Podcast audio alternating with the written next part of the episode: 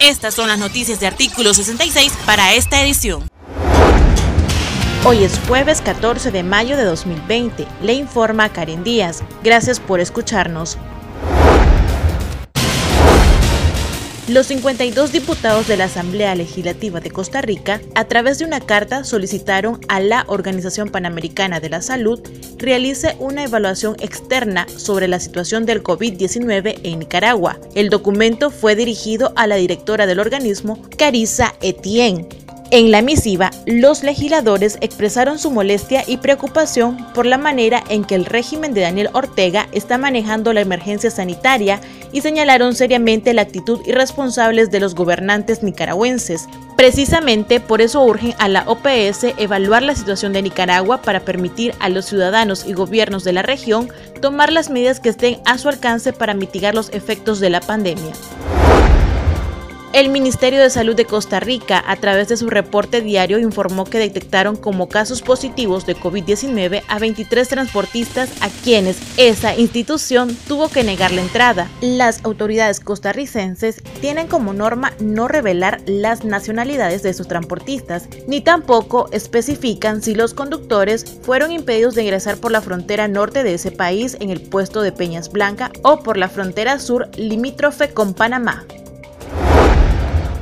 En otras informaciones, un ciudadano que habitaba en el barrio Monseñor Lescano falleció la noche del miércoles por neumonía grave, según la constancia de difusión emitida por el mismo Ministerio de Salud, entidad que reconoce en la epicrisis que el paciente atendido en el Hospital Salud Integral era sospechoso de COVID-19, información de la cual su familia se enteró hasta que le entregaron el documento del MINSA, pues aseguran que jamás se les informó sobre su condición y que más bien el domingo lo mandaron de regreso a su casa, donde cada vez más presentaba problemas respiratorios, lo cual obligó a su esposa a llevarlo nuevamente al hospital y horas después murió.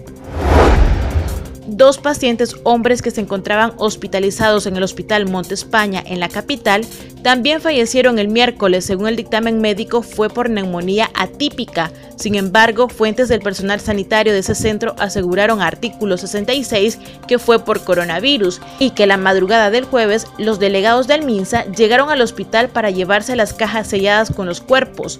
Asimismo, el informante dijo que otro doctor de ese lugar dio positivo a COVID-19 y que por eso fue enviado a su casa por 21 días.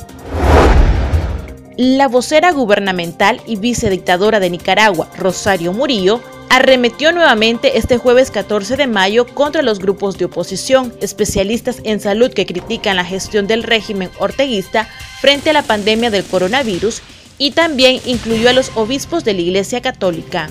Murillo empezó su monólogo en los medios oficialistas hablando de oración y amor al prójimo, en referencia a la plegaria que convocó el Papa Francisco para este jueves, pero más tarde se fue en contra de los jerarcas, a quienes señaló de emprender llamados desde campanarios de odios. Escuche parte de su discurso.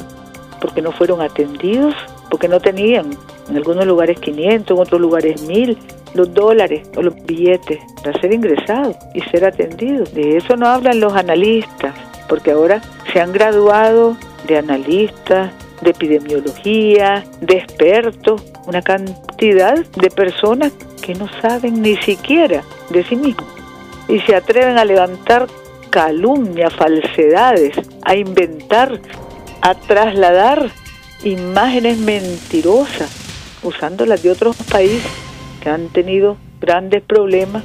Nosotros somos respetuosos de las situaciones propias de cada país. No nos metemos.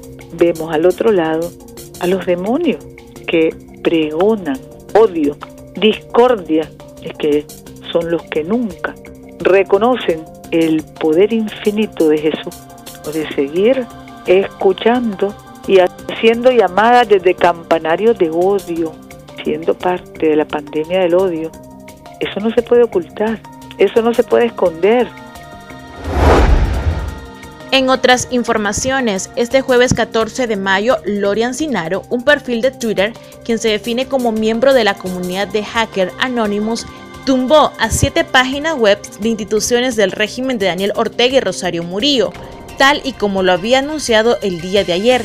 Las páginas electrónicas quedaron fuera de línea por algunas horas. La lista la comprende el Banco Central de Nicaragua, la Unidad de Análisis Financiero, Ministerio de Hacienda y Crédito Público, Empresa Nicaragüense de Electricidad, Instituto Nicaragüense de Turismo, Ministerio de Salud y la del Poder Judicial de Nicaragua. El boicot a las plataformas oficialistas se dan con el objetivo de obtener datos de las web de instituciones mismos que después podrían ser filtrados.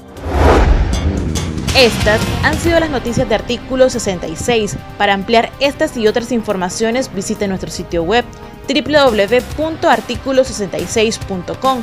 Síganos en Facebook, Twitter e Instagram. Recuerde suscribirse a nuestro canal en YouTube.